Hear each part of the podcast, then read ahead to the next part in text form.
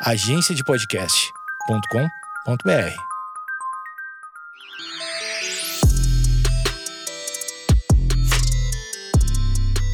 Olá, está começando mais um Vaginaria. Podcast. Aqui você encontra conteúdo para libertar, acolher e divertir mulheres. Eu talvez seja feminista ainda. E eu sou Amanda Mendonça, continuo sendo. E no episódio de hoje a gente vai falar sobre a polêmica acerca de uma carta aberta que escrevia Manu Gavassi sobre o clipe novo que ela lançou.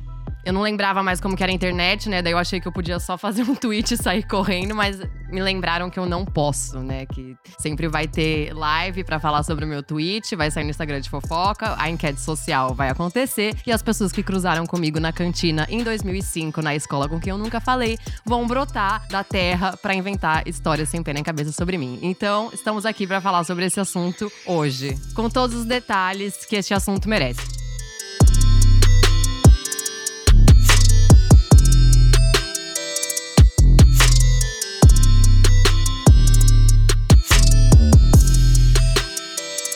Então vamos explicar aqui o que, que aconteceu. Primeiramente, bom, vamos lá. Manu Gav... Foi ontem que lançou o clipe? Ontem, ontem, Foi ontem. se pá. Tá. Lançou um clipe de uma música nova. Com uma drag queen, esse assunto a gente vai cortar e deixar para outro dia. Que na letra e no clipe tiveram outras problemáticas acerca de outros temas, mas o que a gente vai trazer aqui é sobre é, a publicização de uma situação de abuso psicológico, tá? É, então ela lançou o clipe lá com é, o Shai, que é o ex-namorado dela, e a Laura Neiva, que é a esposa do ex-namorado dela, que no caso é o Shai, como eu já mencionei anteriormente. O que que acontece, gente? A gente não sabe qual é a história real, o que aconteceu, o que que eles fizeram, se eles se amam, se eles se odeiam. Se eles tomam cerveja no bar, Não fora da sabemos. quarentena, ou se eles fazem festa juntos durante a quarentena. A gente não sabe. O que a gente sabe é. Existe uma fic que circula na internet. E eu vou falar essa fic bem por cima, porque eu sou uma pessoa que eu nunca pesquisei isso, nunca segui um Instagram de fofoca e nem sei qual é a história completa, tá? Mas a fic básica e a superficial que rola é que ela namorava com este homem. E este homem traiu ela e ela pegou ele na cama com uma mulher. A FIC diz que esta mulher é Laura Neiva. Nós sabemos se é? Não sabemos. A gente não sabe. A FIC é essa. Aí o que aconteceu? Ela foi lá pro Big Brother e ficou falando de relacionamento abusivo. Eu fiquei muito feliz que foi uma, uma pauta que foi trazida nesse programa. Tiveram várias pautas, com todas as suas problemáticas, né, que envolvem esse programa, mas várias pautas importantes foram trazidas ali. Ela falou até sobre o mito da beleza lá no programa, né? Uhum. E eu fiquei muito feliz de, de ter acontecido a pauta relacionamentos abusivos no Big Brother Brasil, né? Isso, isso é muito simbólico, muito, muito significativo, muito importante. Então, o que que acontece? Tudo que eu vou falar aqui, gente, não é como blog de fofoca, é como publicitária, tá? Como marqueteira que sou. É, para quem não sabe, essa é a minha profissão. Minha profissão não é ser feminista, como algumas pessoas pensam. É. Enfim, o que, que aconteceu, gente? Aí tem essa fic toda, e aí lá no BBB ela ficou falando sobre relacionamento abusivo, que ela tinha um ex que fez muito mal pra ela, que ela ficou muito traumatizada, que foi muito doloroso pra ela ver ele obtendo sucesso e aplausos enquanto ela tava lá, né, recolhendo os cacos e tal. Enfim, gente, relacionamento abusivo é aquele bagulho, né? Só quem viveu sabe. Então, qualquer especulação acerca desse tema por parte de uma pessoa que nunca tenha vivido isso ou que nunca tenha compreendido que viveu isso, a gente pode ignorar. O que aconteceu é e sobre o que diz a minha crítica que eu fiz ali no meu Twitter. A história é essa fic. Se essa fic não existisse, não seria um- uma puta sacada de gênia ela trazer o ex e a mulher dele pro clipe. Não, Não faria sentido nenhum, ninguém ia entender nada. teria graça não pra teria ninguém. graça pra ninguém. Ia- Tipo, Né? ninguém ia falar nada. é, não ia ser um. Um, uou, como assim? Um Todo evento. mundo só foi ver esse clipe, não desmerecendo a música, o trabalho dela, todas as outras ideias que ela teve pro clipe. Eu achei lindíssima, tá? Ela criou uma narrativa inteira, né? Exato. Criou uma personagem. Linda, exato. Bem massa, super marqueteira, inclusive parabéns pra agência ou pra ela mesma. é, se foi ela que pensou tudo sozinha, parabéns. Mas o tchan do bagulho foi o Shai e a Laura terem participado do clipe. Isso não foi um tchan por conta da história real que aconteceu com eles três, que só eles três sabem. Isso foi um tchan por causa da fique que corre na boca do povo. A fique que corre na boca do povo é Manu Gavassi teve um relacionamento abusivo com o Shai. Shai traiu ela com a Laura Neiva. Repetindo, é verdade? A gente não sabe, mas a fique é essa. E aí, qual que é o perigo de isso ser usado como marketing para o lançamento de uma música ou para qualquer coisa que seja? Muitas mulheres têm um episódio aqui no podcast, ó, que é dos especiais de quarentena, que eu falo sobre o que acontece depois do abuso, né? Que existe um mito da mulher que termina um relacionamento abusivo e fala: Nossa, me livrei, tirei esse saco de batata das costas, agora eu sou uma mulher livre, feliz e não tenho mais problemas na minha vida. E não é assim que acontece, né?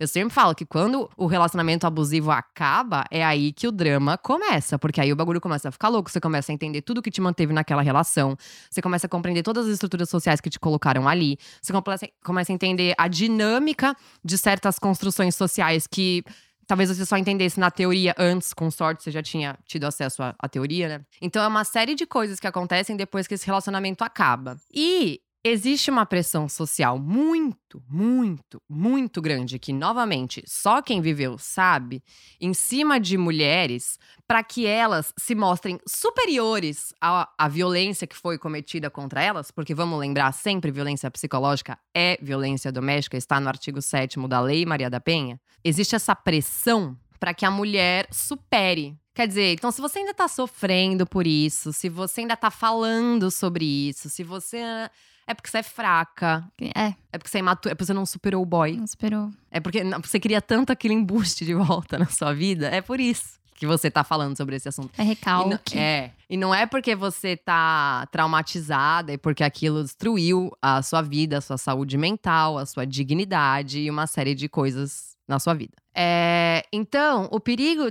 de usar é, uma FIC dessa, vou chamar de FIC, para fazer marketing é que muitas mulheres veem isso e, junto com toda essa pressão social para que elas superem, para que elas sejam superiores a essa situação, para que elas lá, lá, lá, elas vão entender que tem um exemplo ali de mulher muito influente que abriu a história dela de abuso para todo um país. E ela foi tão madura que ela superou essa situação. Ficou best friend do ex-abusivo e da mulher com quem ele traiu ela e chamou até para fazer um trabalho de tão poderosa e debochada que ela é. Eu entendo de várias perspectivas e de especulações que crio na minha própria cabeça o que que fez ela fazer isso. Hum, discorra sobre. Tem duas. Uma é, tem essa pressão toda, tá ligado? Muita gente ficou caindo em cima dela quando ela falou sobre isso no Big Brother. Do tipo, meu, essa menina tá falando sobre isso porque ela não, não superou, superou. É. Que nananana. Até hoje, essa história, faz tempo que ele tá com a Laura. É. Faz Sendo tempo que, tipo, ele namorou ela. Quem viveu sabe que, mano, não é de um dia pro outro e não é nem em anos que você vai superar um bagulho desse. Tipo, a parada é louca de verdade, assim. Você vai descobrindo um trauma por dia até não sei quando acaba, sinceramente. É. E eu lembro que a, a Manu Xavier falou numa live sobre o termo superação, né? Você lembra? É. É, é, ele é muito errado, né? Ela falou até na live de ontem, né? Que, tipo assim, superar é uma, é uma pressão. Não é um. Ninguém supera a violência. Não, não é algo que você. Ai, Esquece, passou, ficou para trás. Um dia eu não vou nem lembrar que isso aconteceu. Cara, isso te mudou para sempre. Isso muda quem você é, isso muda sua percepção permanentemente sobre você mesma, sobre a vida, sobre a forma como você vai se relacionar com o mundo e com as pessoas. Então é isso, tipo, é, essa ideia de superação é de você deixar um negócio para trás. Um negócio. Ah, aconteceu, passou, superei, esqueci e nem lembro o que, que me aconteceu. Quando, na verdade, uma violência, seja ela psicológica, física, moral, qualquer tipo de violência sexual, ela te muda permanentemente. Ela muda a sua vida, ela muda a sua percepção sobre o mundo, sobre as pessoas, sobre você mesma, é, a forma como você vai se relacionar. É um trauma que é pro resto da vida. Não existe superar uma violência. Isso é uma coisa que simplesmente não existe. Você sobrevive a uma violência. Eu falo isso, ó, há muito tempo. Então existe toda essa pressão social, né, para que a mulher supere. Se ela falar sobre a relação abusiva dela, é porque ela não superou, né? Uhum. Gente, isso assim, ó, eu não sei nem quem tem a coragem de falar isso hoje em dia, porque é tão batido, é tão last week. sinceramente. supera. É, ai, vai procurar outra coisa pra falar. Mas enfim. Aí a Manu falou sobre essa história dela, de um ex abusivo, né? Que ela não falou que era o Shai, ela só falou ali a história. Jogou. Jogou no ar. No Big Brother. E aí essa fic veio à tona com muita força. E aí a galera caiu em cima dela, né? Ai, não superou. Nossa, já faz tanto tempo. Ai, meu, o que, que essa menina fica falando disso? Né? E isso não parte só de, sei lá, patriarcas de famílias tradicionais brasileiras. Não, isso parte imagina. de muitas pessoas. Isso parte de mulheres que se entendem feministas, né? Isso. Ai, para de bater nesse assunto, para de bater nessa tecla. Ai, vira a página, get over it, blá blá blá. Isso é um ponto que me faz entender o porquê de ela ter tido essa ideia e o porquê dessa perspectiva ter sido uma puta sacada, né? Só que é sempre bom a gente lembrar que trauma, violência, não é pra ter sacada nenhuma. É pra gente sobreviver a ele e, e deixar ele quieto. Não é pra gente fazer publicidade em cima. Uma segunda coisa que eu crio na minha cabeça, que eu, que eu que fiquei aqui tentando entender como é que, que a pessoa teve essa ideia, mas que eu não tenho a menor ideia se isso tem a ver com a realidade. Ela não Hum. tava namorando um menino? Tava. Tá ainda? Não, Não, tá? não tá. Não tá mais? Não. Alguém tem alguma história do que, que aconteceu? Hum, não que eu saiba. Não importa, sabe por quê? Porque se tivesse uma história, a gente também não ia saber se ela é real. Mas vamos supor que. Isso eu vou falar, não é nem de Manu Gavassi, vou falar Isabela, se eu fosse cantora, tá? Hum. Aí eu tenho um ex, puta cuzão, que o Brasil inteiro tá odiando esse cara, porque eu tenho uma grande treta com ele. Aí eu vou lá e peço um cara em casamento, em rede. Em casamento não, em namoro, em rede nacional, nananã. E aí, por algum motivo, a nossa relação não dá certo. Hum. Não sei qual. Vamos supor que tenha sido. Trazendo como se fosse pro meu último relacionamento, tá ligado? Que, enfim.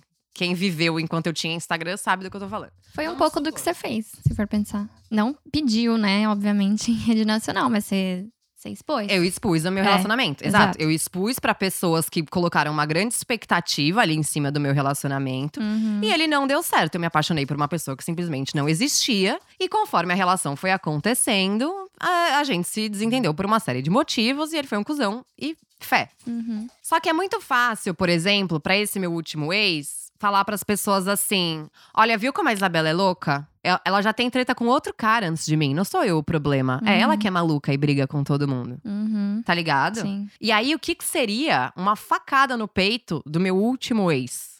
Eu ficar brother daquele outro que ele tá falando que acha que eu sou louca também. Hum, é. Tá É ligado? uma linha de raciocínio. Foi isso que aconteceu? Não sei. Tô pensando aqui como Isabela se fosse isso que tivesse acontecido comigo. É uma coisa que, que na minha cabeça é, me fez pensar, tá, talvez se isso tenha acontecido, eu Faz entendo um pouco do sentido. que passou na cabeça O que ela- dela, mas não sei se foi isso que aconteceu. Não sei. Po- Porque existe justamente isso, né? A mulher é sempre o quê? Ela é louca. Uhum. Então, vai passando homem atrás de homem. Se vocês pegarem uma lista de todos os caras com quem eu fiquei, sei lá, desde 2016, todos vão falar que eu sou louca. Todos. 100%. e aí vão falar, lógico que ela é louca. Olha o tanto de cara que acha que ela é louca. Mas ser- será que eu sou louca mesmo? Né? Ou será que eles são tudo uns merda? Então, tem essa parada. E eu, eu pensei muito nisso porque hum, o meu ex mais louco de todos, ele tinha treta com a ex dele antes de mim, porque ele foi um animal com ela. E aí, depois que a gente terminou e eu explanei ele, todo mundo ficou sabendo e não sei o quê, a primeira coisa que ele fez foi ficar brother dela. Só que ela é uma mulher que, tipo, ela não Ah. tem noção dos abusos, sabe? Ah. Tipo, e não é nem que ela, que ela é sem noção, é que. Eu tive acesso a informações que ela não, não teve acerca disso. Então eu não sei se- até onde ela sabe que ele foi abusivo, sabe? Uhum. Mas a primeira coisa que ele fez foi reatar uma amizade com ela. Do tipo assim, você tá falando que eu sou louco? Aqui, ó, a minha ex que você fala que eu fui o cuzão com ela, ela é minha amiga. Entendi. Tá ligado? Entendi Então, a linha de raciocínio. Faz sentido na minha cabeça esse pensamento. Bom, enfim, aí o que, que acontece sobre tudo isso? Qual que é o perigo? Não sei se eu já falei. Que muitas mulheres, quando vem isso acontecendo, quando vem toda essa ação, quando vê todo mundo batendo palma, caralho, hein, parabéns pra essa é daí que, foda. mano, superou. O cara foi abusivo, fez ela sofrer, ela comeu o pão que o diabo amassou lá no fundo do poço, depois que cavou um buraco e vomitou em cima. Ela superou porque ela é maior do que isso, ela perdoou o cara e ainda ficou amiga da mulher com quem ele traiu ela. Quando as pessoas estão aplaudindo isso, dizendo que isso é maturidade, que isso é ser maior do que a situação ou que a violência aconteceu com você, isso coloca uma pressão em cima de todas as outras mulheres que estão ali, mano, se fudendo pra sobreviver a todos os traumas que vêm com a violência psicológica e outros tipos de violência também, de que elas são imaturas. Porque o que a gente sente de agressor, seja qual for o tipo de violência que ele cometeu, é ódio, é desejo que a pessoa morra, desapareça deste planeta. E eu, inclusive, essa semana eu tava assistindo uma série que eu vou recomendar para vocês, que é a Dirty John Betty. Que é a segunda temporada de uma série que chamava Dirty John, que falava sobre a história do John Meehan, que é um golpista maluco tal. E aí fizeram uma segunda temporada contando uma história de outra mulher que não tem nada a ver com o John da primeira temporada. A, e a história é real, tá, gente? Ela está presa até hoje, vai fazer. Faz 31 anos que ela tá presa.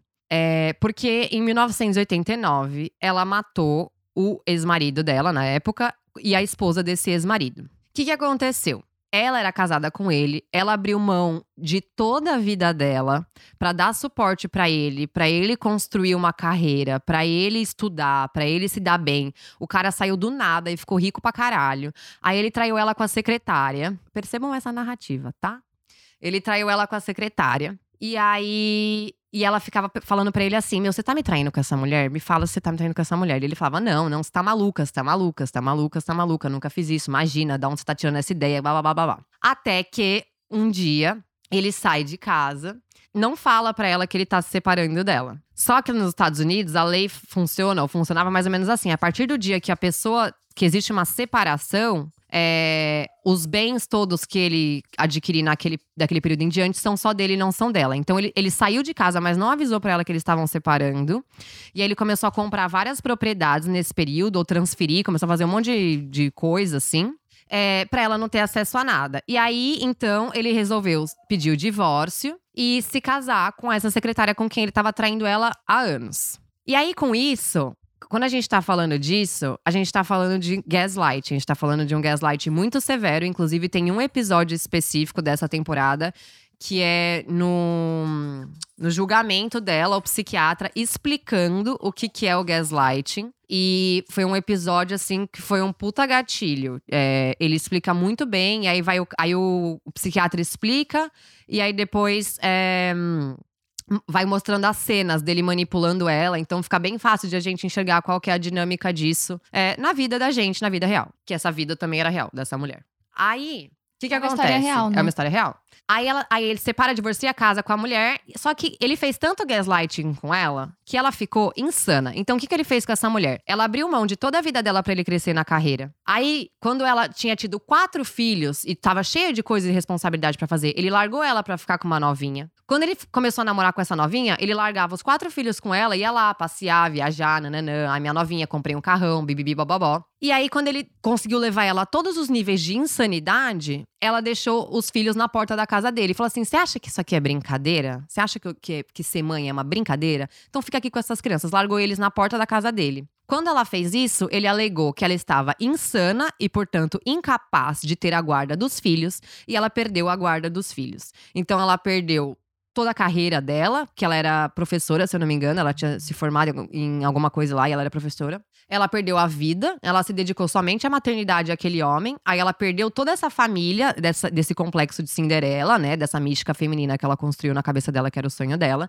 Ela perdeu tudo, perdeu todas as propriedades que, que ele comprou às custas do esforço dela também. E por último, ela perdeu a guarda dos filhos. Aí essa mulher ficou completamente louca. Ele testou a paciência dela por anos e anos e anos. E contando com a colaboração da nova esposa dele para isso. Então, quando a, a, a, Beth falava, sei lá, ele tá fazendo sei lá o que, sei lá o que, a esposa do cara também falava: não, essa mulher aí é louca, a ex dele é louca. Resultado: chegou um dia que ela não aguentou mais, ela saiu com a arma na mão porque ela ia se matar, mas ela foi até a casa dele e matou ele e a esposa dele. Essa, que, onde eu quero chegar com essa história toda? Essa mulher, aí ela foi condenada a 32 anos a perpétua, essa foi a pena dela. E aí ela foi pra prisão. Quando ela chegou na prisão, ela começou a receber um monte de carta de várias mulheres falando que se identificaram com a história dela, com os sentimentos dela, com o que ela fez. E ela virou assim, ó, ídola. Foi mais ou menos o que aconteceu a primeira vez que eu falei sobre relacionamento abusivo aqui na internet, que eu comecei a receber caralhadas e caralhadas e caralhadas de mensagens de pessoas falando que se identificaram com a minha história e queriam entender o que, que existia de comum entre, todo, entre né, todas essas histórias. E aí, ela já teve várias oportunidades de ser solta Várias, durante esses 31 anos que ela tá presa. Só que ela nunca pegou condicional porque ela nunca demonstrou arrependimento por ter feito o que ela fez. Isso pra mim foi a coisa que mais pegou, que mais tocou, porque ela falou que ela só encontrou a paz depois que ela matou esse cara. Então que na cadeia ela estava muito mais em paz do que ela estava enquanto ele estava testando o psicológico dela. É isso, esse é o ponto que eu quero trazer quando a gente fala de violência psicológica. Não é por acaso que a Lei Maria da Penha reconhece a violência psicológica como violência doméstica. Nenhum outro tipo de violência, a não ser quando a gente fala de crimes sexuais é, fora de um relacionamento intrafamiliar, nenhum acontece sem que exista violência psicológica primeiro. Então, quando a gente pega um caso de uma pessoa que foi vítima de violência psicológica e a gente aplaude a ideia, porque a gente não sabe se é verdade, mas a ideia de que A ela FIC. perdoou a FIC, de que ela perdoou o cara que cometeu aquela violência contra ela e a mulher que em tese estava dando suporte pra ele nisso, a gente tá dizendo que é assim que uma vítima de violência madura deveria agir. O que que acontece? Tô falando pra caralho, né? E que é A- aceitável, e né? que é aceitável, porque é inaceitável. É, e que, tipo, ele é socialmente aceito, tá tudo bem. É, tem várias pautas. É, a gente vai tem- entrar no perdão É, tá. daqui a pouco. Tá bom. É. Pode, não, pode continuar. eu- Tô Tá, adorando. a linha de raciocínio tá braba aqui hoje. Enfim, aí o que que acontece? Esse negócio de existir uma outra mulher também é bem complicado. Quando a gente fala sobre isso de sororidade. Eu posso até trazer um exemplo da minha vida aqui, mas é porque eu, na real, não tenho outros, a não ser esse mesmo da série que eu assisti, que eu me identifiquei bastante. Mas, com a minha psicóloga, eu descobri que isso é bastante comum. Eu achava que era uma maluquice que só acontecia comigo. Sobre a, a atual desse ex-abusivo participar das manipulações dele, né? Então, Hum, quando a gente tá falando de. Por exemplo, de uma traição. Aqui não tô falando de Manu, tá, gente? Tô falando de. De vida. de vida. Todo mundo, pá. É, de todas nós. Quando uma mulher, por exemplo, tem um cara que é comprometido. E aí ela. Ele trai vo- você com ela. E aí fica. E ela sabe que ele é comprometido. E, e- e ela tá ciente daquela situação, nananã. Ela está dando suporte pra manipulação psicológica que aquele cara está fazendo com outra mulher. Isso é sororidade? Não. Não. A gente já fez um episódio sobre sororidade seletiva, né? Ele complementa bem com o que você tá falando. É. Na parte do perdão. Acho que mais. sim, é. Só que assim, o que que acontece? Nessa situação específica, aplaudiram o fato de ela ter ficado amiga da suposta mulher com quem ele traiu ela. Porque isso é sororidade, isso é as mulheres se unindo contra os homens. Eu não sei qual foi a ideia por trás ali. Porque eu não sei em que momento ele não está sendo beneficiado com isso, Com né? tudo isso, exatamente. Ai, ele foi é, perdoado, né? Ele foi todo eximido de, de toda a culpa, né? No momento em que ele estava ali como o boy gato, ainda tem essa. É. Isso é um outro problema. Que vai acabar com a sua vida, que tá escrito. É, o boy gato com cara de quem vai acabar com a sua vida. Bom, enfim, gente. Eu não sei se vocês sabem quem é o meu ex mais louco de todos, mas a gente pode falar que ele é um cara bem bonito, tá? Bem bonito. Bem, boy gato com cara de que vai acabar com a sua vida. E isso sempre foi uma parada que pra mim pegou muito, porque ninguém olha pra cara dele e fala: esse cara estrangulou uma mulher. Ninguém. Ninguém pode dizer isso. E aí, uma vez, uma amiga minha postou nos stories dela duas fotos de dois ex-abusivos dela, falando assim: ah, eles são um cuzão, são sei lá o quê, mas eles são gatos pra caralho. E isso deu uma treta no nosso grupo de amigas que vocês não estão entendendo o tamanho astronômico do que foi discutido ali acerca disso. Porque a gente não pode, nunca. Ele pode ser o deus grego, ele pode ser quem for, mas nunca falar assim sobre um homem que foi abusivo, tá? Jamais. Aí a outra história é isso, né? Então tem a mulher que participa, de certa forma, do, do abuso ali que aquele cara tá cometendo. Isso não é sororidade. Essa mulher entra na mesma lógica. De novo, a gente vai falar: sororidade não é dar a mão pra qualquer mulher sair rodando fazendo uma ciranda. É sobre você entender que as mulheres têm livre-arbítrio também, que elas têm senso, que elas têm discernimento pra fazer as próprias escolhas. Elas não são seres nada além de adoráveis, né? É, então, isso é out- outra coisa muito séria. Por quê? Várias mulheres vieram me mandar mensagem falando que quando viram esse clipe, se sentiram imaturas, repensaram a raiva que sentiam do seu agressor, pensaram ou realmente fizeram, né, entrar em contato com o, o ex-abusivo, relativizaram as próprias violências que elas viveram. Pô, se essa menina viveu tudo isso que ela falou, que eu me identifiquei tanto e tá hoje de boa com o cara, Tá colocando ele no clipe louca? dela. Tá Será que eu dando tô palco. exagerando? É. Uhum. Tá ligado? Pô, eles são amigos, olha como eles se dão bem. Certeza que eles tomaram uma breja depois os três sentados na mesa do bar. Uhum. Isso é muito sério, velho. Porque você chegou a falar também do. A gente nunca pode falar. é, ele fez isso, mas ele é gato. Como se ele fosse gato, fosse mais importante do que a violência que você passou. E isso é a mesma coisa. Uhum. A mesma lógica É. do, do clipe que ela fez. Exatamente. E esse mas pode ser qualquer coisa. Tipo, eu- eu- eu- se eu pensar no meu último ex hoje, ele fez um monte de merda, mas ele é uma boa pessoa. Eu sei que ele é. Foda-se. Ele é um homem ruim. Tá Uhum. ligado? Sim. É, é- essa é a linha de raciocínio. É, e quando a gente fala de, principalmente de violência psicológica, desse tipo de abuso, em relacionamentos heterossexuais, especialmente, tá? A gente pode levar outras abordagens pra relacionamentos homo, mas pensando em hétero, especialmente. Os caras não necessariamente são pessoas ruins. Eles só são homens socializados, homens, que acreditam que são superiores às mulheres. Então, quando a gente fala, por exemplo, já falei isso aqui outras vezes. Quando a gente fala de psicopatia, qual que é a principal característica da psicopatia? A total falta de empatia. Qual que é a principal característica da masculinidade? A total falta de empatia. Então não é que todo mundo é psicopata e pessoa ruim. É só homem. Socializado, homem. Então, tem tudo isso. É por isso que todas essas questões são tão problemáticas ali. Aí, quando a gente fala, por exemplo, do perdão, né? Esse perdão que é tão cobrado das mulheres. Você percebe que, assim, do homem, ninguém cobra que ele mude. Vou falar.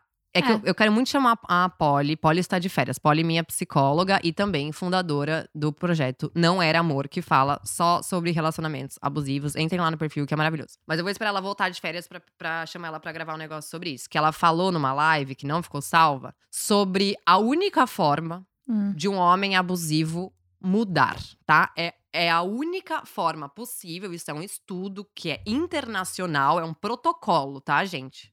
São 13 passos.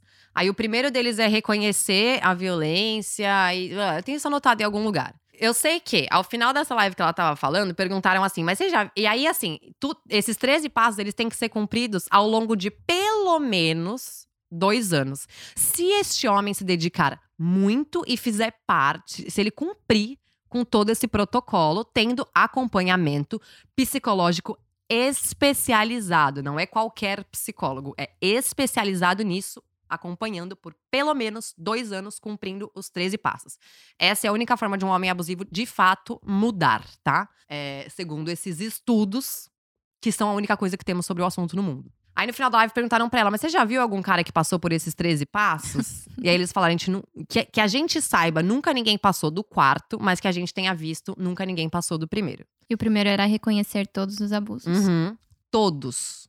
E sem justificativa. Ah, mas eu fiz isso porque nananana. Sem relativizar. Sem relativizar. É reconhecer todos os abusos, é, como é que fala? Incondicionalmente. Então tá, partindo desse pressuposto, a gente já entende assim: ó, não, homem abusivo não muda, mas do homem abusivo, ninguém cobra que ele mude. Ninguém Não. vira e fala assim, ai, como você é um lixo, você tem que mudar. Nananã. Não, o Uhum. que, que, que vão fazer? Vão pegar a próxima mulher com quem ele for se relacionar e cabe a ela mostrar a ele qual, como é a, a melhor forma de se relacionar, a forma correta de se relacionar. Ninguém cobra dele que ele mude. Agora, da mulher que foi violentada, existe uma cobrança muito séria desse perdão. O que, que é o perdão, gente? O que, que vocês acham que é o perdão?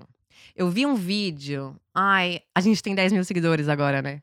Aham. Dá pra subir o link? Dá. Eu vou postar esse vídeo. Eu vi esse vídeo pouco tempo depois que eu terminei com o meu primeiro ex-abusivo. Que ele fala sobre o perdão, né? Que a gente tende a achar que o perdão é uma coisa que é para o outro. Que a gente, quando concede a honra do perdão a alguém, a gente tá dizendo: olha, aquilo que você fez pra mim ficou pra trás. Eu não ligo mais pra aquilo. Hoje, pra mim, assim, ó, é como se você nunca tivesse feito nada. É isso que a gente entende que é o perdão. Perdão não é isso. Especialmente quando a gente tá falando de mulheres, o perdão é sobre a gente perdoar a nós mesmas, porque a gente se culpa. Como eu me coloquei nessa situação, como eu permiti que fizessem isso comigo, como eu me permiti me enxergar dessa forma. Então, esse perdão que vem é pra gente, não é pro nosso agressor. Até porque a gente não deve nada pra quem nos violenta, de qualquer forma que seja.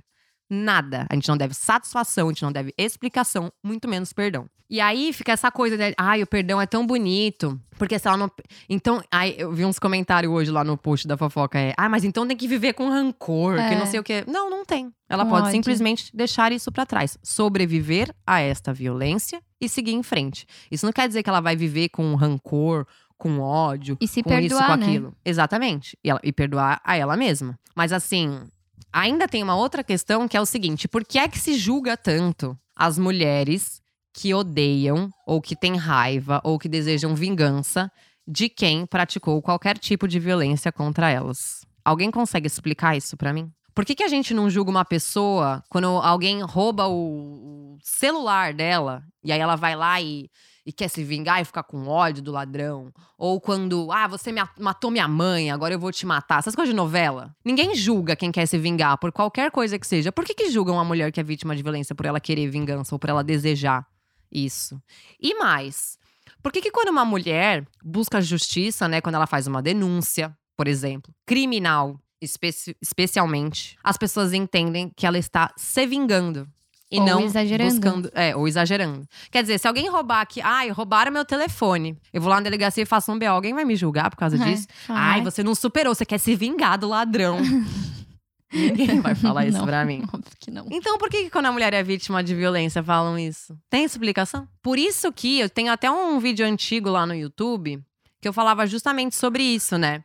Que, tipo. Isso foi uma coisa que eu vivi muito. Quando eu fiz a minha denúncia, várias pessoas viravam pra mim e falavam assim: admiro a sua coragem. E eu pensava, mas, gente, eu, eu só fiz o que, que eu tinha que fazer, né? Só que durante esse processo todo e me submetendo a toda a enquete social acerca do- da minha denúncia, eu entendi o porquê que as pessoas falavam que eu tinha coragem, que eu era corajosa, porque tem que ter coragem mesmo. Você tem que ter coragem pra, primeiro, denunciar um bagulho que todo mundo vai relativizar. Aí depois você vai ter que provar que um bagulho que aconteceu realmente aconteceu. E raramente você vai conseguir. Aí depois você vai ter que ficar escutando os amigos do filho da puta, a mãe, a tia, o padeiro que gosta dele lá na esquina falar: Ai, nossa, mas fulano é tão legal. Você tem certeza que você não tá exagerando? Não Foi isso precisava mesmo que fazer isso. É, ele aprendeu, ele já se arrependeu. Precisava denunciar? Isso é, É. muito sério. Aham. Tudo isso, entendeu? Então, assim, tem que ter coragem. Tem que ter coragem pra caralho.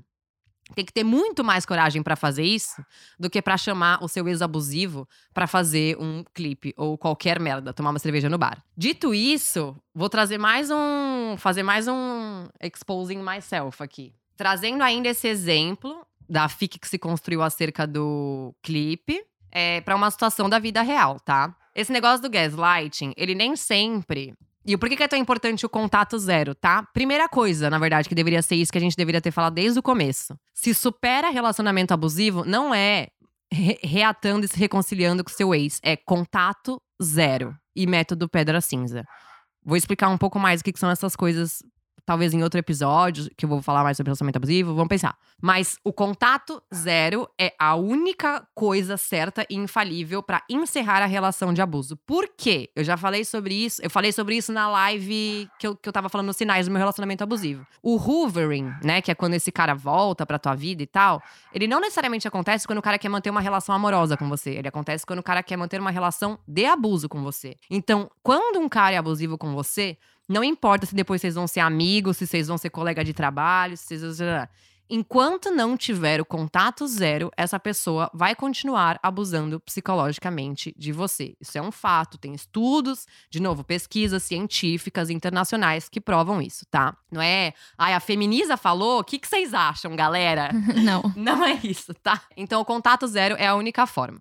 Mas enfim, por, que, por que, eu tô falando isso? Quando eu terminei com o meu primeiro ex, estabeleci ali o contato zero, dei uma de louca também, tipo a Beth da série, mandei vários e-mails falando várias merda, porque a minha cabeça tava em parafuso. Eu, eu tava assim, tentando entender o que tinha acontecido ali, mas depois eu parei, tipo, não falei mais com ele e demorou. E aí os anos passaram, e, tipo, várias vezes que eu encontrava com ele, ele não fazia nada. Ele só ficava parado ali a dois metros de distância de mim, me olhando. Aí um dia eu fui numa festa, ele esbarrou numa amiga minha, derrubou bebida num amigo meu, falou um negócio no meu ouvido, assim, se aproximou e falou, continuou na festa e nada. E aí, na hora que chega na audiência, lá, quando eu pedi minha medida protetiva, ele falou pra, pra juíza que eu estava imaginando coisas. Isso é o gaslighting. Ele não precisou falar comigo pra fazer o gaslighting acontecer. Vocês estão entendendo? Isso, amadas, ó, essa relação foi em 2016, até ano passado, até eu me mudar pra Florianópolis, acontecia coisa parecida. E o que que acontecia? Quando ele entrou no outro relacionamento, a namorada dele passou a fazer parte dessa dinâmica. Tanto que no ano passado deu um puta bafafá lá, que eu tava num, num festival e o bicho ficou lá parado, me olhando, não sei o que, nananã. E quando eu pedi pra sair de perto, né? Pedi pro segurança só pedir gentilmente pra que ele saísse de perto de mim, justamente porque eu não queria trocar uma palavra com ele. Eu me escondi e ela veio até as minhas amigas reclamar e falar que eles não tinham visto que eu tava lá. Mas pera, se eu tava escondida, Como que ela sabia como que ela sabia que, era aquelas, que aquelas eram minhas amigas, primeiramente, Uhum. e que eu estava com elas? É. Mas eles Se não ela- tinham é. me visto. Então, é, é isso que eu falo. A mulher que está com um cara desse, ela faz parte desses processos de abuso. Então, não existe você ficar amiguinha da mulher que, que participa disso. Isso não é sororidade, isso não é legal, isso não é feminismo, isso não é nada, tá? Isso é uma puta cagada que você faz pra você mesma. Porque onde eu entrei nessa lógica? Uma vez, eu tava numa festa com uma amiga minha. E eu estava na fila do bar, bem linda pra pegar meu drink. O bicho parou atrás de mim, com um capuz preto assim, ó, parado atrás de mim. E aí eu olhei pra trás, meu corpo já tremeu inteiro, eu já parece que entra o espírito, fica pesado. Eu falei, ai meu Deus, Jesus amado. E aí acho que ela tava no banheiro, quando ela voltou, ele saiu e foi pra uma outra fila, tá ligado? E aí, quando eu chamei o segurança, aí como assim? Como toda vez que eu encontrava com ele, ele fazia alguma coisa que eu não podia prever, eu chamei o segurança e só falei assim pra ele. Eu falei, ó, você tá vendo aquele cara ali? Ele é meu ex-namorado, ele vai fazer alguma merda que eu não posso prever o que que é, mas quando acontecer, eu vou fazer um hang loose pra você, você já vai saber o que tá acontecendo e você tome suas providências, porque eu não quero me envolver. Porque aconteceu tantas vezes coisas desse tipo que eu desenvolvi essa técnica, né? E aí, ela é boa. E aí, no dia seguinte, eu postei nos stories isso. Eu falei, ó, gente, desenvolvi uma técnica que é assim, assim, assado. No fim das contas, eles vazaram da festa quando ele me viu falando com segurança. E aí, eu fiz uns stories falando sobre essa minha técnica que eu tinha desenvolvido. E aí, ela me, me ligou, começou a me ligar no meu celular. Eu tava no trabalho. E eu vi aquele número me ligando, eu tava trabalhando. Não, atendi. Aí mandou mensagem. Bom, Isa, eu tentei, que não sei o quê, que nananana, aqui é a fulana, bababá, queria muito conversar com você, mas se você não quer, tudo bem. Mano, eu nem tinha o número dela, eu não tenho a menor ideia. Hoje, quer dizer, na hora eu pensei, como é que ela tem o meu, né? Uhum. Mas hoje eu sei. Mas na época eu não sabia. E aí, É recente isso, né? isso foi em 2018, dois anos depois que eu já tinha terminado com ele. Aí ela me pediu pra conversar. Eu falei: olha, eu sempre soube que esse dia ia chegar, eu tô aqui super aberta pra conversar com você sobre o que você quiser. Demorou. Quer conversar comigo? Cola aqui no bar, aqui na esquina da minha casa, vamos trocar essa ideia, eu e você. E aí ela foi. E aí ela fez o puta drama falando que. Ai, porque eu sofro muito, porque é horrível ser a namorada do cara que é o agressor, porque isso, porque aquilo. E eu, ao mesmo tempo que eu pensava, gata, essa é uma escolha tua, tá ligado? Porque não é que você não foi avisada, não tem uma pessoa que não saiba. Eu senti ali a- a- aqui- aquilo que ela tava me passando. Porque a gente sabe como que é você conhecer um cara, se apaixonar, e aí quando você está com ele, você descobre que ele tem um histórico de merda lá atrás, só que aquela pessoa toda lá do passado que você tá ouvindo as histórias não é a pessoa por quem você se apaixonou. Então eu entendi isso. E aí, de novo, já falei várias vezes aqui que as pessoas, quando elas choram na minha frente, eu faço tudo que elas querem. Aí, quando ela começou a chorar, pedindo pra eu ouvir ele, eu falei, ai, tá bom, quer que eu fale com ele? Demorou, chama ele aqui. Deu cinco minutos, ele apareceu no bar. E aí, ó, conversamos, conversamos, conversamos, conversamos, conversamos, conversamos. E aí, uma, uma hora, ela pegou e começou a dar uns socos assim no ombro dele e falou assim: ela só quer ouvir que você sabe que você enforcou ela. Porque até então ele falava que era uma, ilusão minha, que ele tinha me pego pelo braço e eu estava delirando, imaginando que ele me enforcou. E aí ele primeiro conferiu se eu não tava gravando com o meu celular. E aí, ele, e aí quando ele teve certeza que eu fiquei com a mão assim, ele falou: Sim, eu realmente fiz isso, eu tenho consciência de todas as coisas que eu fiz pra você. E aí encerrou a conversa, eu falei: Querido, era só isso. Eu tô há dois anos esperando você falar isso. Aí eles foram os dois, super brother, me levaram a pé até a porta de casa para minha segurança. E aí ele ficou todo travado assim, eu dei um abraço nele e eu falei: Tá tudo bem, só fiquem longe de mim. E aí, depois disso, aconteceu esse negócio do festival, que os dois ficaram parados ali na minha frente. Então, assim, hoje eu sei que ela participou de tudo isso com ele. E hoje eu sei que ela tem um Instagram falso onde ela fala que eu vou pagar por todas as mentiras que eu conto. E É. aí, a gente chega na, na questão. Pra ele falar que isso nunca aconteceu pra ela e ela realmente acreditar, é, dois minutos, assim. É rapidão. Que nem ele fez todo o seu relacionamento. É, mesmo ele tendo falado na frente dela, ele, Uhum. ele vira pra ela a hora que chega em casa e fala assim: Ah, eu falei aquilo só pra Isabela sossegar. Acabou. Eu não fiz aquilo. Acabou. Vocês estão entendendo, gente? Então, tipo, não dá, não é legal você ficar amiguinha da mulher que está participando de um abuso que você está sofrendo por parte de um cara. Isso não é sororidade, isso não é massa, tá? Como sempre, eu aqui provando isso por meio de relatos da vida real. Mas. É isso, tá, gente? Em resumo. Então, assim, não é pra bater palma pra mulher que se reconcilia com, com, com ex-abusivo, porque ela não está no contato zero. Isso quer dizer que muito provavelmente ela ainda está na relação de abuso. E aqui, de novo, não tô falando de Manu Gavassi, porque eu não sei o que aconteceu com ela. Mas se vocês pegaram essa fic sobre a vida dela e aplicaram ela na vida de vocês, não usem isso como exemplo, porque isso não é a, a, a coisa certa a se fazer, tá? Mais uma coisa muito importante, que aqui é notícias de última hora, apitou aqui no meu ponto. Hum. Eu recebi um vídeo de uma menina falando que a melhor forma de você dar a volta por cima num relacionamento abusivo é você ganhar dinheiro em cima dele. Ah, eu vi uma mensagem ali falando isso. Várias também. pessoas falaram isso. Eu queria deixar uma coisa muito clara para essas pessoas, tá? Como sobrevivente, não existe dinheiro no mundo que pague o que uma violência te tira. Não existe. E esse tipo de discurso é o que fomenta essa ideia delirante que o senso comum sustenta de que uma mulher que denuncia uma violência doméstica, uma violência sexual, está atrás de dinheiro, está inventando uma história porque quer dinheiro. Primeiro, porque isso é um processo criminal, tá? Uma denúncia criminal, não tem nada a ver com dinheiro. A princípio. Pra que o cara seja condenado, aí vão falar de denúncias falsas. Ah, mas é que tem muita denúncia falsa. Vocês não têm noção tanto de prova que tem que ter para um cara ser condenado. Não é pouco, tá? Você tem que provar por A mais B em preto, branco, azul, amarelo e verde para o cara ser condenado. E aí, só quando ele é condenado, que aí de fato ele vai ficar fechado, ele pode ir preso, vai ter uma pena, vai ter não sei o quê. E aí você pode levar isso para a esfera civil, se você quiser ter algum é, dano moral, patrimonial ali na, naquele sentido, tá? Então, assim, cala a boca todo mundo. Tem mais alguma coisa que eu preciso falar sobre esse assunto? E aí, de novo, vou, vou reforçar um negócio. Porque aí uma galera falou assim: nossa, é, feminiza esculachou a Manu. Nananana. De forma alguma, tá? De forma alguma. Eu, Manu, apenas acolhimento, porque eu entendo tudo o que ela passou, se ela realmente, né, viveu tudo aquilo que ela descreveu, independente de ter sido com o Shai ou com outro cara, whatever. Eu entendo tudo que ela descreveu de sentimento ali no que eu assisti do programa. Eu entendo o que ela descreve de sentimento nas letras de algumas músicas dela. Então, eu, de fato, eu só acolho essa mulher no meu abraço, sabe? E se de fato ela se sentiu pressionada socialmente pra re- eh, se reconciliar com uma pessoa que perpetrou violências eh, psicológicas eh, contra ela, eu sinto muito. Eu sinto muito de verdade por ela. E eu re- reitero, nessa história toda, ela não é algoz. Ela é a vítima disso tudo. E quando a gente aplaude isso que ela está fazendo, a gente está inserindo ela mais ainda nessa lógica. Porque se algum dia ela. Vamos supor que seja o Shai, tá? De novo, não sei se foi. Mas vamos supor que seja ele. E aí, um dia, mais velha, ela recobra a consciência e fala assim: Cara, como eu recobrei depois desse dia que eu dei um abraço no meu ex-abusivo. Eu falei, gente, o que eu tava fazendo? Eu tava achando que eu podia ser amiga dele, que eu podia pedir paz, que eu podia pedir respeito, mas eu não podia. Então, se algum dia ela recobrar a consciência sobre isso e falar, caralho, olha a merda que eu fiz, ela não vai poder virar público de novo e dizer, não, o cara é um merda, eu dei biscoito pra ele quando ele não merecia.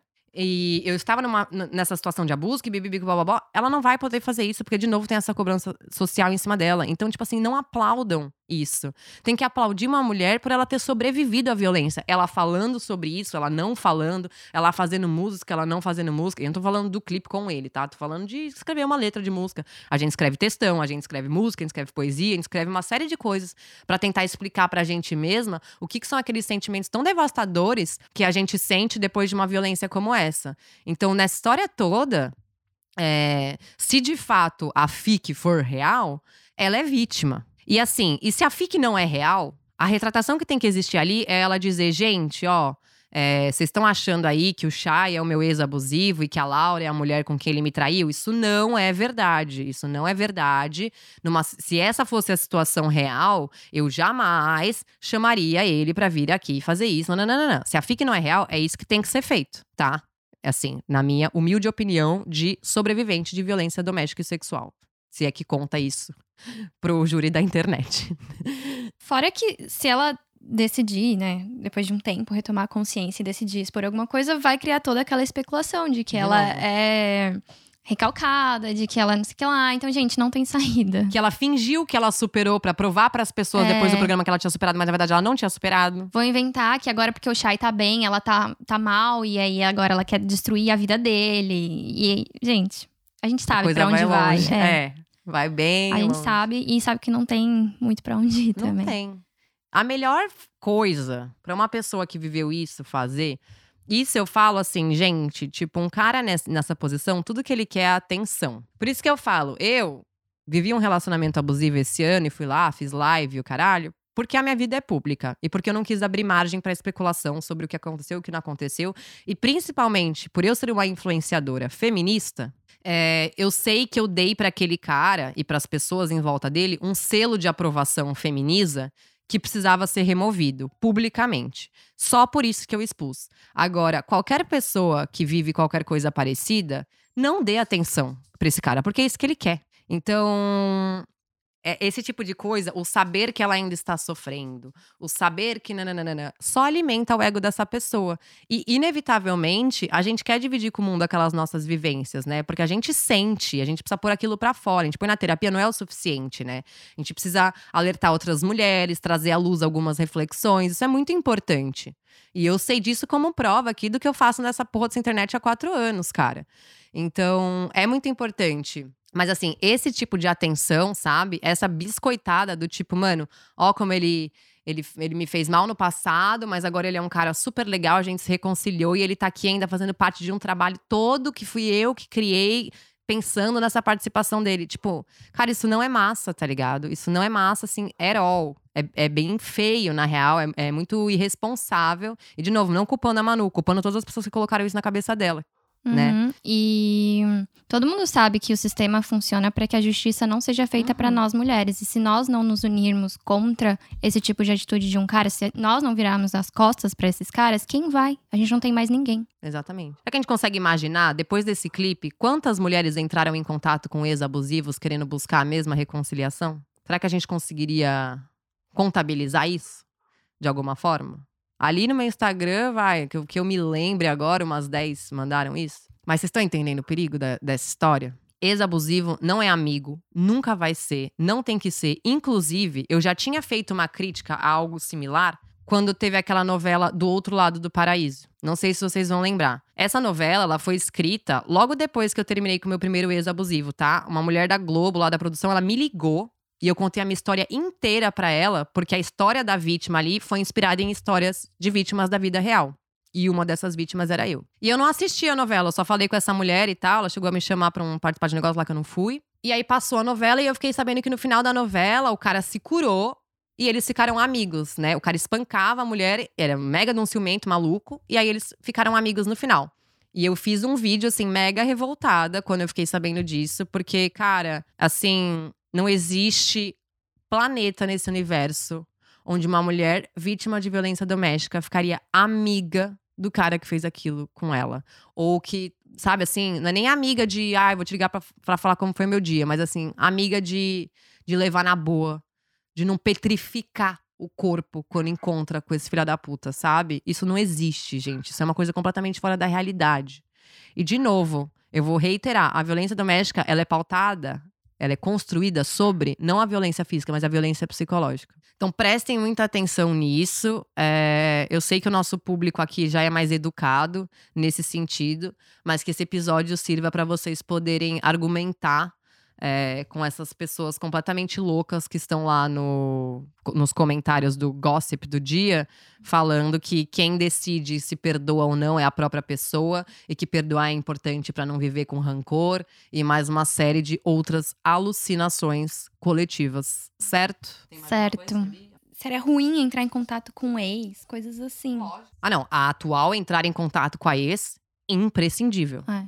Imprescindível puxa a ficha do cara. Indispensável. inclusive, aprendi isso a duras penas é, esse ano, mas imprescindível, tá? Agora, a ex falar com a atual já envolve uma série de outras coisas que a gente não sabe como que a uhum. mulher vai reagir. Os julgamentos tal, que tem por trás. Os julgamentos que tem por trás, a história que o cara vai inventar sobre você para ela. Tipo, nada disso a gente sabe. Então a gente tem que também se preservar, porque se submeter esse julgamento é um negócio que não é fácil de aguentar, não. Acho que é isso, né? É isso. Trouxemos para vocês a reflexão de vocês perceberem o quanto influencia que isso tudo seja normal, aceito e que tá tudo bem. Porque a Isa falou que tem. Que em que planeta que, tá, que as mulheres ficam amigas desses abusadores? No planeta Terra, infelizmente. E enquanto nós não ficar, não deixarmos de aceitar isso, vai continuar acontecendo Exato. o tempo todo. E o que é mais preocupante ainda é um público muito jovem. Uhum. Porque é, é, é isso, tipo, eu. Principalmente no trabalho aqui na internet, eu foco muito em público jovem, assim, bem adolescentes e jovens mulheres, porque é aí que a gente vai conseguir reconstruir de fato a nossa sociedade, sabe? A nossa linha de pensamento, nosso comportamento, a nossa reação a essas violências. Então, é, é essa é a maior preocupação. É o público adolescente achando que é, que é assim a vida. E, na verdade, são as pessoas que estão mais vulneráveis, né?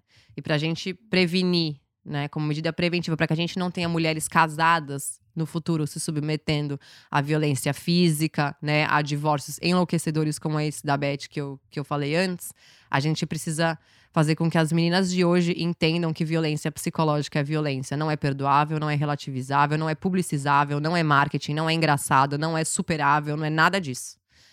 É, essa é a mensagem mais importante aqui. Tá bom, galera? É isso. Saudades de vocês. É isso, gente. Espero que tenham gostado. Se gostou, vai lá no nosso Instagram, Vaginaria Podcast. Eu sou a Amandita Eu. E eu sou feminista que não existe mais, porém existo como arroba livrarista, minha livraria todinha pensada para mulheres que querem adquirir conhecimento em tempos tão difíceis para a ciência, não é mesmo? Esperamos vocês no próximo episódio, que só Deus sabe quando vai ser. Tchau!